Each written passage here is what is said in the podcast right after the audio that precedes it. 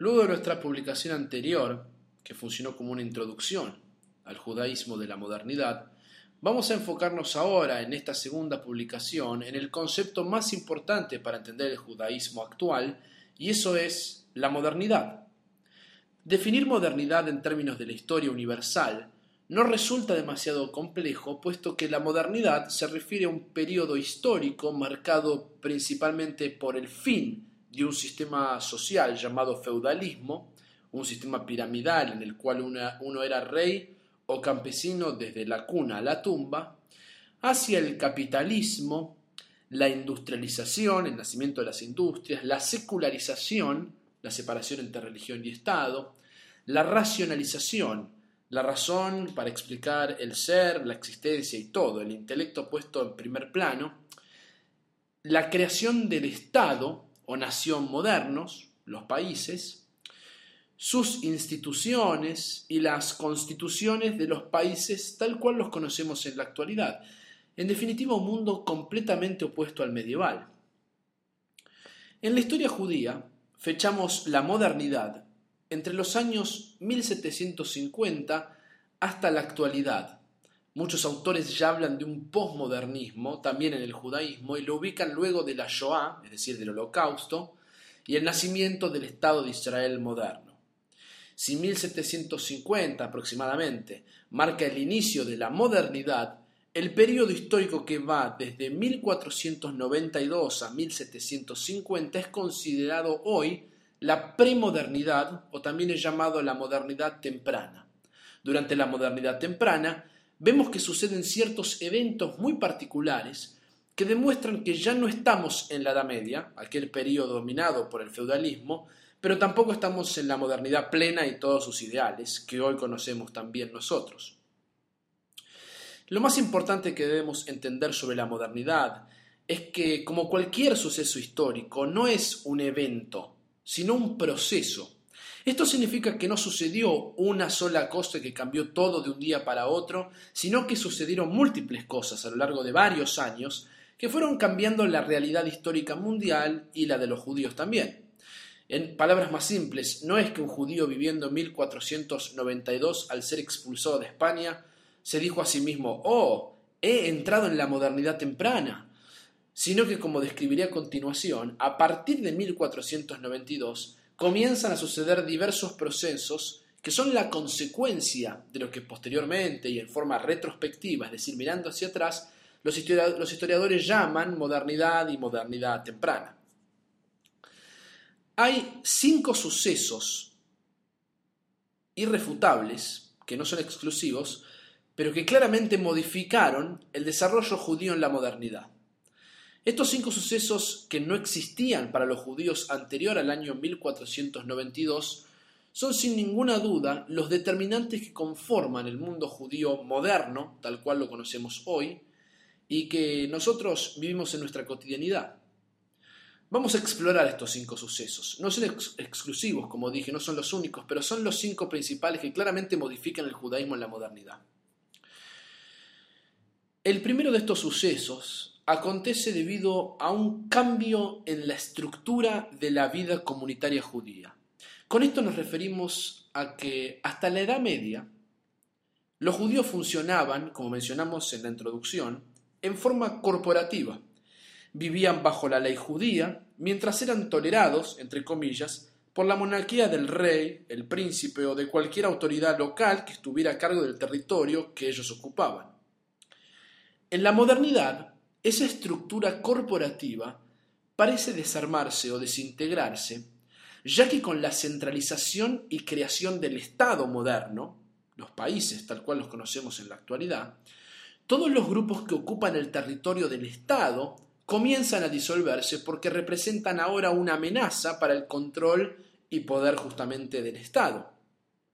En la Edad Media no le importaba al rey o monarca que los judíos tuvieran sus propias leyes internas y se autorregulen, mientras pudieran cobrarles impuestos por ocupar el territorio y beneficiarse con alguna de sus transacciones comerciales o sus conocimientos en finanzas y la importación y exportación, el resto, es decir, las decisiones entre comillas legales propias de la comunidad judía, era un problema de los rabinos y de la comunidad misma, cómo iban a tratar sus cementerios, qué iban a hacer con su religión, en qué espacio querían ponerlo, etc.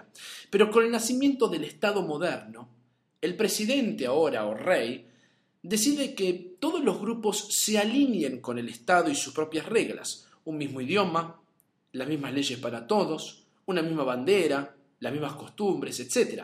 En otras palabras, la modernidad crea al Estado moderno al cual no le interesa preservar los particularismos de los grupos, sino por el contrario, homogeneizar a la sociedad que ocupa su territorio.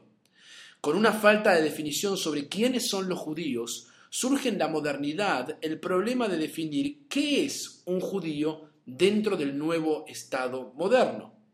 Si los judíos ya no son más considerados legalmente como un grupo que se maneja según sus propias leyes, el Estado se pregunta, por primera vez en la historia, ¿qué son los judíos?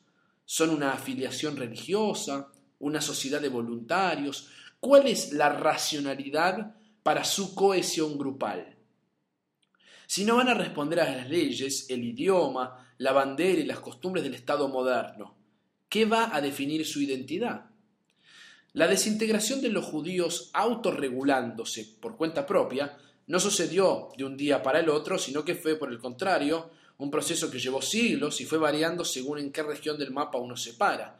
En Europa Occidental tenemos una historia, en Europa Oriental otra historia diferente y en Norte de África otra distinta.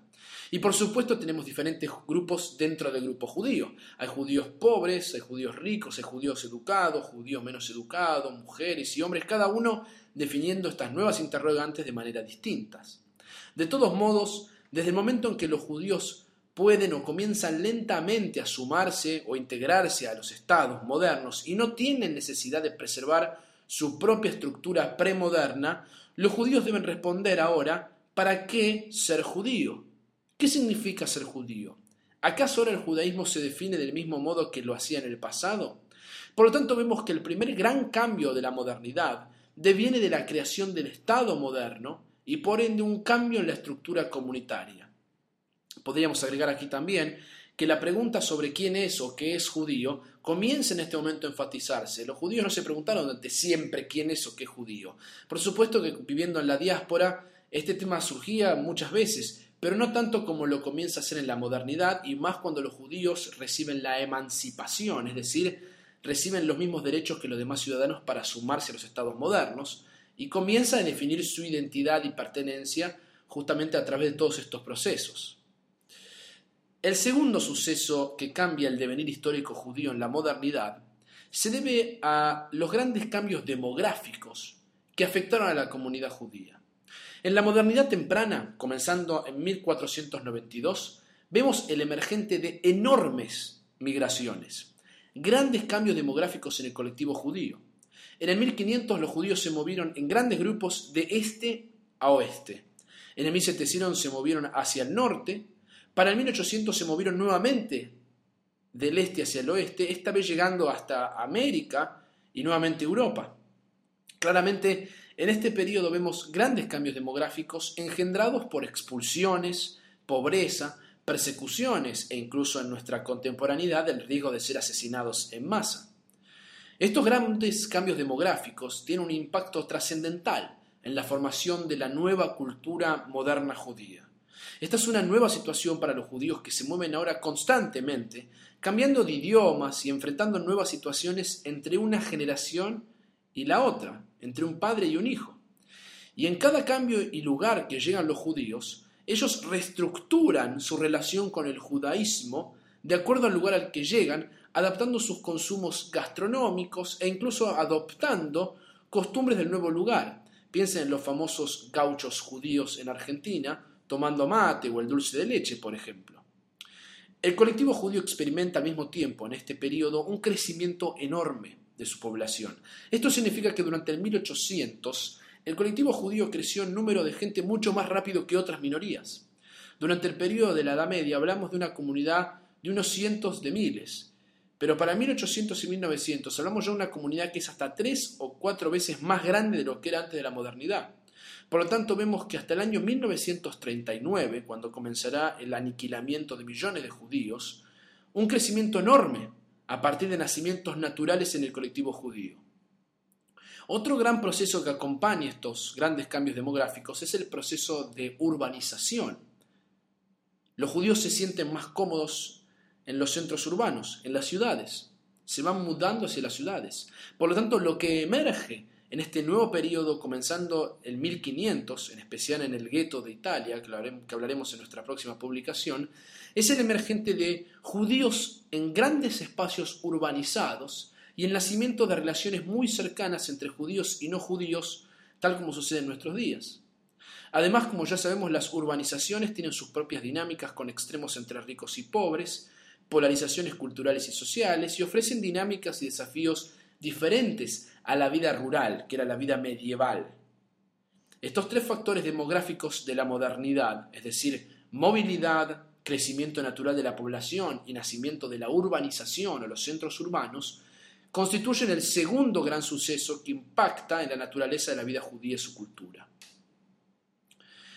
El tercer gran suceso se debe a las nuevas oportunidades económicas que surgen para los judíos en la modernidad, especialmente con el nacimiento del capitalismo.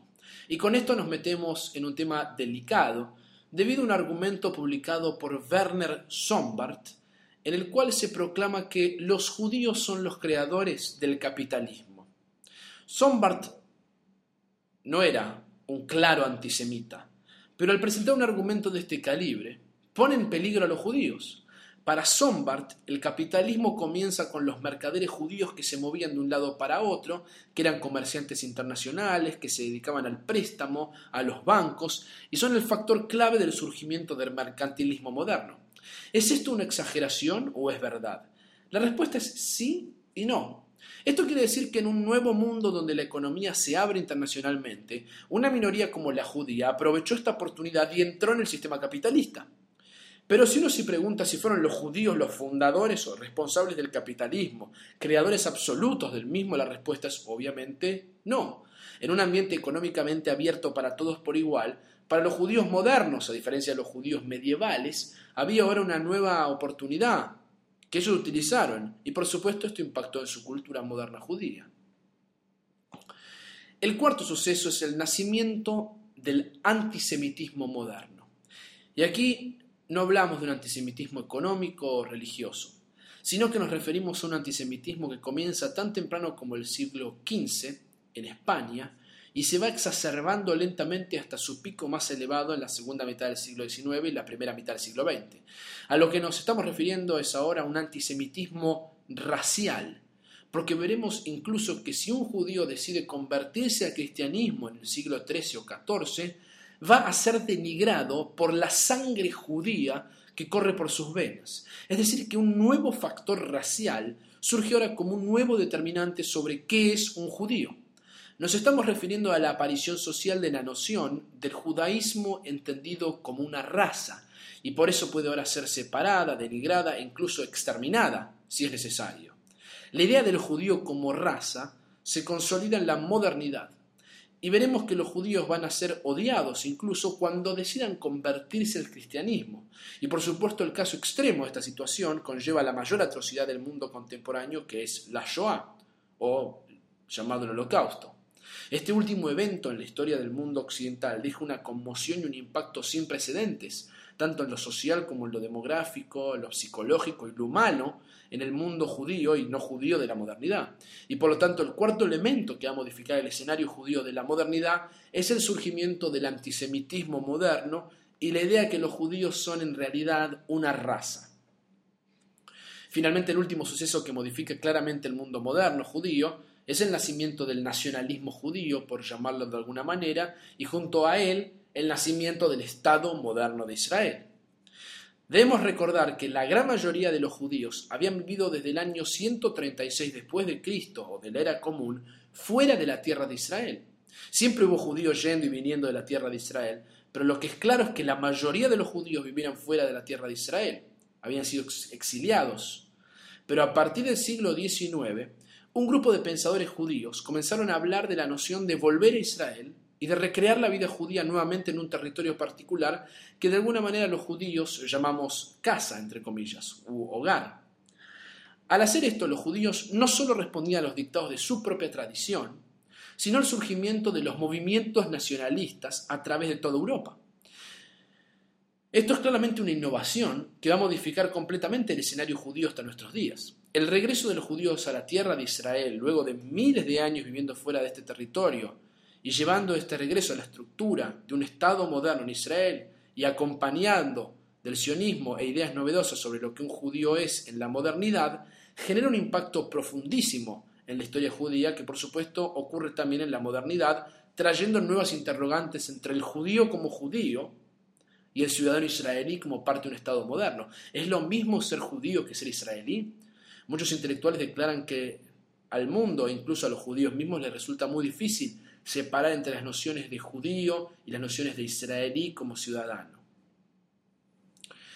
De algún modo estos cinco sucesos, y como ya dije sin ser los únicos o exclusivos, son los que nos permiten identificar claramente las diferencias del judaísmo en la modernidad y diferenciarlo del judaísmo medieval. Muchos historiadores judíos han debatido sobre el hecho de cuándo comienza concretamente la modernidad judía. La realidad es que los historiadores no coinciden en cuál es el hecho puntual que dispara la modernidad judía y es más, de acuerdo a qué acontecimiento eligen enfatizar, lo que entendemos como modernidad judía cambia completamente. Por ejemplo, para Heinrich Kretz, el gran historiador judío del siglo XIX, el factor crítico de la modernidad fue el iluminismo, en el hecho que los judíos comenzaban por primera vez en la historia a aceptar leer e integrarse en otras culturas, mucho más que simplemente las judías. Esto igualmente había sucedido en la Edad Media. Pero para Gretz y el mundo que le tocó vivir, la figura que representa al judío moderno es por supuesto Moisés Mendelssohn. Y justamente Mendelssohn fue para él el primer filósofo moderno judío que dominaba la lengua alemana y podía fácilmente pasearse dentro de la corriente filosófica contemporánea y el judaísmo tradicional. Por ese motivo, esta figura representa para Gretz un nuevo escenario en la interacción de judíos y cristianos, donde emerge un nuevo tipo de judío que en un tiempo anterior no podría haber existido. Hablamos del judío culto o intelectual.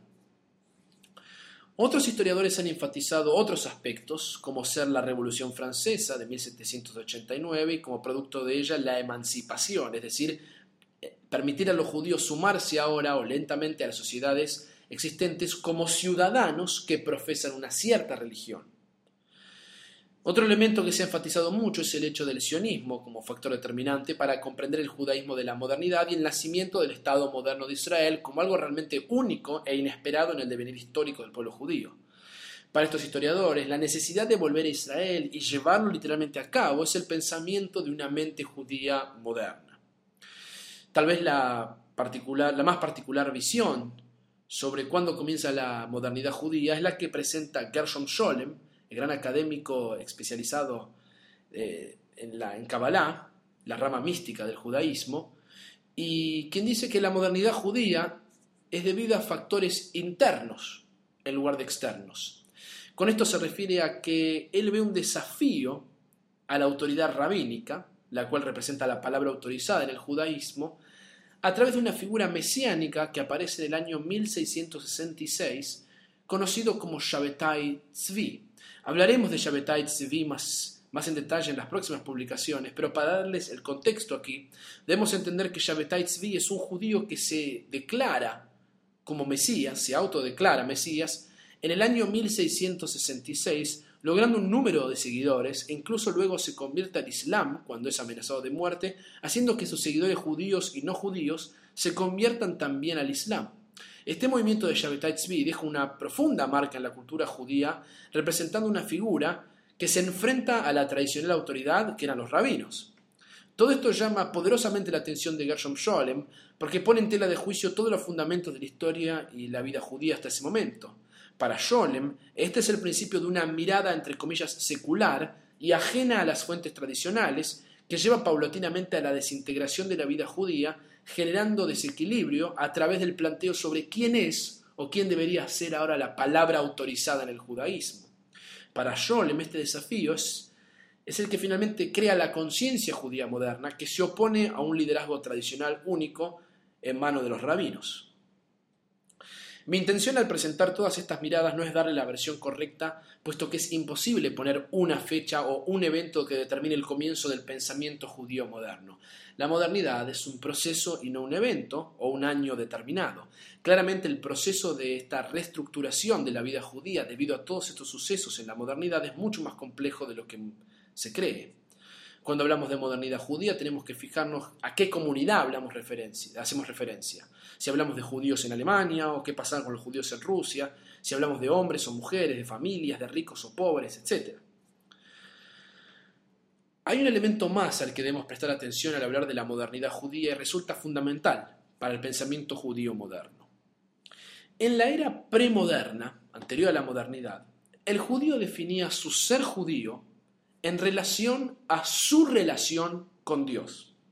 En pocas palabras, los judíos hasta la era medieval estaban preocupados por vivir una vida divina siguiendo la Torá como texto revelado y siguiendo a las autoridades rabínicas en materia de vida social. Las mitzvot o mandamientos o preceptos eran la base y la guía que había que seguir. El factor sobre qué es lo que Dios quiere de mí jugaba un rol esencial en la conciencia judía premoderna.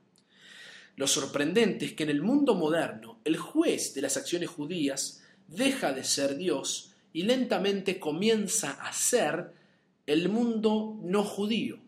Es decir, que lo que el no judío o el mundo en general dice u opina ahora de mí, define quién soy o lo que soy. En la modernidad, lo que soy depende más de lo que el otro dice de mí, de lo que yo digo de mí mismo. Esto no quiere decir que anterior a la modernidad los judíos no estaban interesados en lo que los no judíos decían de ellos, ni tampoco quiere decir que los judíos dejaron de interesarse en Dios y las mitzvot en la modernidad. Siempre estuvimos interesados en estas cosas y estamos interesados en estas cosas, pero lo que sucede es que debido a la integración de los judíos en la cultura global de los nuevos estados modernos, los judíos se volvieron más sensibles a las percepciones que otros no judíos tenían sobre ellos para poder ser aceptados. Y por eso en el mundo moderno poder proveer de una racionalidad al por qué seguir siendo judíos frente a un mundo no judío, un mundo más universal y más global, se convierte en un tema central. La pregunta moderna en esencia es ¿cómo soy en relación a lo que la gente piensa que debería ser? Esto va a ser crucial para comprender cómo los diferentes pensadores y rabinos delinearon los movimientos judíos modernos desde la ultraortodoxia hasta el reformismo. Y esto hay que dejarlo en claro desde un comienzo. El judaísmo y todas sus vertientes actuales son una respuesta a la modernidad.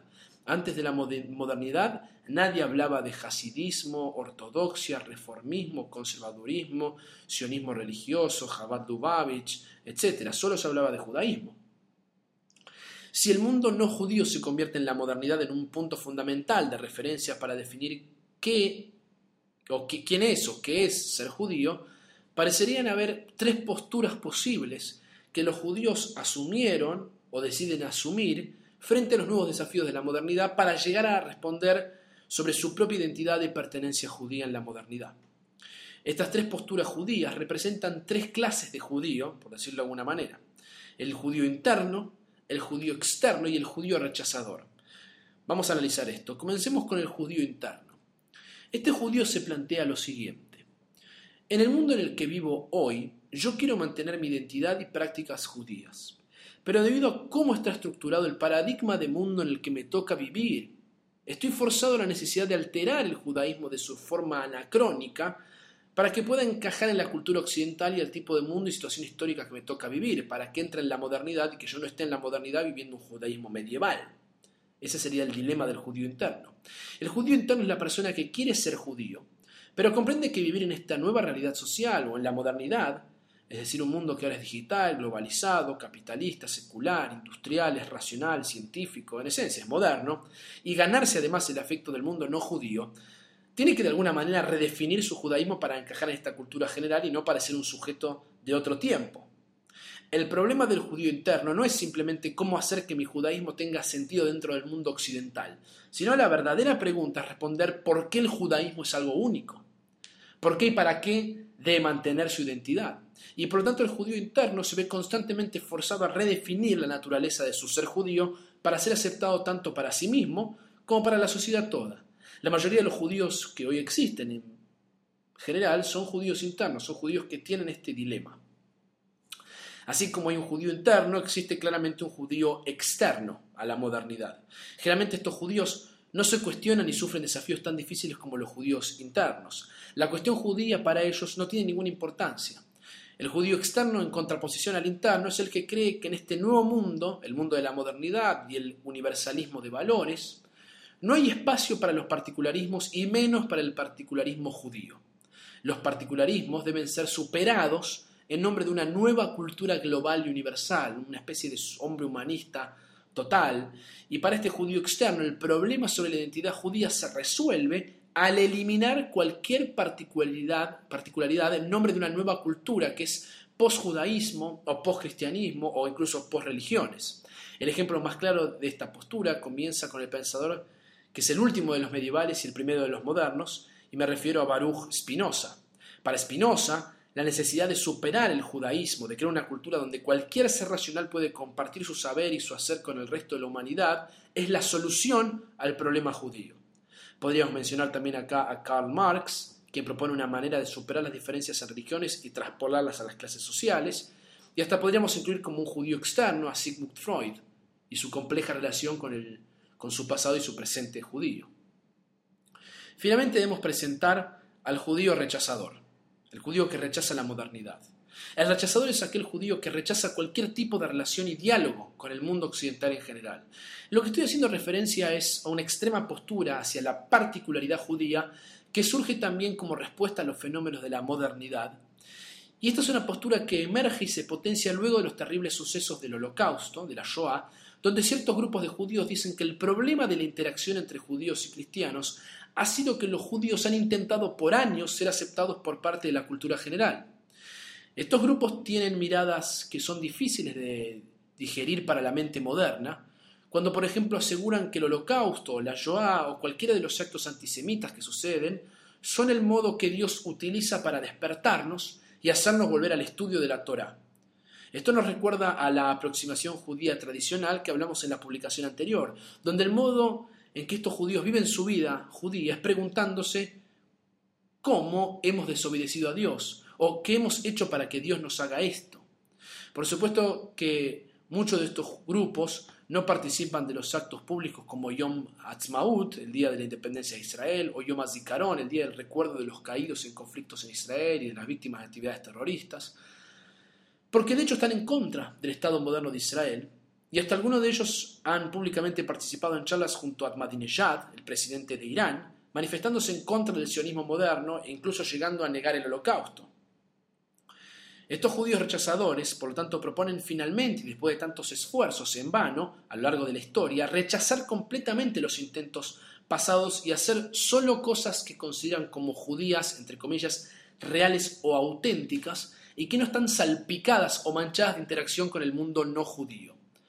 Por supuesto que esto presenta una paradoja absoluta y finalmente crea un nuevo judaísmo, o algo nuevo en la tradición judía que no existía hasta la modernidad, que lo que hace es tomar cierto punto en la historia como referente de lo judío verdadero, por decirlo de alguna manera, y rechazar, entre comillas, todo lo sucedido de ahí en adelante en el mundo. De este modo vemos como algunos grupos judíos eligen, por ejemplo, una ciudad de Rusia, Polonia o Lituania de 1800 y se visten como esos judíos vestían en ese periodo determinado. Comen alimentos tradicionales que los judíos comían en esa región, incluso hablan la lengua de que allí se hablaba. De este modo su intención es claramente manifestar que ese es el punto de referencia y que de algún modo debemos permanecer o remitirnos a él como determinante de lo judío ideal. Por supuesto, como dije, la paradoja es que el devenir histórico y el avance de nuevas tecnologías, sistemas económicos, sociales, políticos, no pueden ser frenados. Es imposible negar el cambio en la historia y mucho más en la historia judía donde hay claras evidencias que nuestra tradición ha cambiado muchas veces. Los eventos y el devenir histórico acontecen y uno puede elegir no usarlos ni participar en ellos y vivir bajo otro sistema social, político y económico diferente al del mundo occidental, de ese modo rechazando cualquier tipo de relación con el mundo no judío. Siguiendo, este, este, este mismo tipo de pensamiento, otra persona podría elegir, en lugar de Rusia en 1800, vestirse como los judíos del medioevo español, siendo así más fiel a un judaísmo más antiguo, más real o más auténtico, o más tradicional. Al presentar estas tres categorías de distintos judíos debiendo responder a su judaísmo en la modernidad, también obtendremos tres respuestas diferentes a la tríada que presentamos en la publicación anterior, Dios, Torah e Israel.